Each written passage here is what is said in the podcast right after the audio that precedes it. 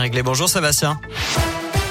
Salut Nico, salut à tous. Et à la une de l'actu, la neige arrive dans la région. Les premiers flocons sont tombés ces dernières heures dans le Cantal, mais aussi le Puy-de-Dôme. Le massif du Sancy a vu plusieurs de ses sommets recouverts de neige. On vous a d'ailleurs mis des photos sur radioscoop.com. Et puis par ailleurs, Météo France prévoit de fortes chutes demain matin en Isère et ce vers 1000 mètres, voire 800 ou 900 mètres sous les fortes intensités. À noter aussi ces 4 à 6 heures de retard la nuit dernière pour trois intercités Clermont-Paris. 1200 passagers arrivés finalement en pleine nuit à Paris. Un train qui a percuté des sanglier puis qui a été victime d'une panne électrique, ce qui a affecté les deux trains suivants. Les passagers seront remboursés, c'est ce que promet la SNCF. C'est une victoire pour les associations de défense des animaux et de l'environnement. Un projet d'extension d'un bâtiment d'élevage de beagles, c'est à Ghana, eh a été annulé par le tribunal administratif de Clermont.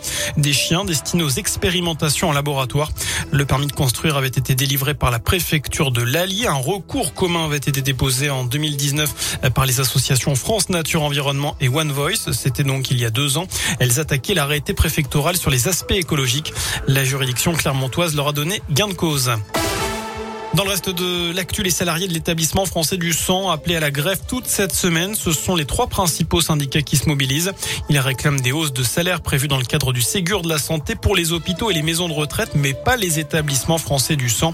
Le FS qui n'arrivait ni à recruter ni à pérenniser le personnel. 300 postes vacants au niveau national, hein, d'après l'organisme. Le tout dans une situation très délicate. Le FS avait communiqué récemment sur le niveau des réserves de sang jugées, je cite, dangereusement critique. La mise en garde d'Olivier Véran, une nouvelle vague de Covid est possible cet automne ou cet hiver, selon le ministre de la Santé. Le taux d'incidence repart à la hausse en France, mais il est en dessous du seuil d'alerte chez nous. Il atteint 39 cas pour 100 000 habitants dans l'Allier et 28 cas dans le Puy-de-Dôme. Accompagner au moins 400 000 jeunes en 2022 grâce au contrat d'engagement jeune, c'est l'ambition de Jean Castex. Le Premier ministre veut proposer aux moins de 26 ans sans formation ni emploi une allocation allant jusqu'à 500 euros par mois en échange de 15 à 20 heures par semaine de formation ou d'accompagnement. Alors est-ce que c'est une bonne idée C'est la question du jour sur radioscoop.com. Vous avez jusqu'à 19h pour répondre sur notre site internet. Direction Paris désormais, la gare Saint-Lazare, il tire sur un homme qui les menaçait. Deux agents de la sûreté ferroviaire ont grièvement blessé par balle un homme qui les avait menacés avec un couteau en criant à l'Akbar. C'était la nuit dernière.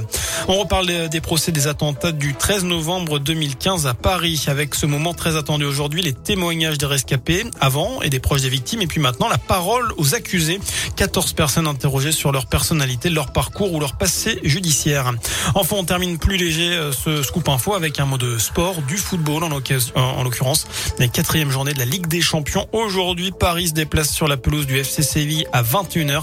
Et puis demain, le Paris Saint-Germain jouera à Leipzig. Voilà pour l'essentiel de l'actualité. Passez une très bonne soirée.